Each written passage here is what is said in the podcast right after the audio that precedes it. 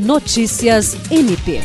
O Ministério Público do Estado do Acre, representado pela Procuradora-Geral Adjunta para Assuntos Administrativos e Institucionais, Rita de Cássia Nogueira, participou na manhã desta quinta-feira, 9 de março, de uma sessão solene na Assembleia Legislativa do Acre, em comemoração ao Dia Internacional da Mulher, celebrado no dia 8 de março. O evento foi proposto pela deputada estadual Michele Melo e contou com a presença no plenário de parlamentares e vereadores, além de mulheres representantes de diversas instituições públicas e da sociedade. Na ocasião, além das homenagens, foram discutidas questões como equidade de gênero e combate à violência doméstica e ao feminicídio.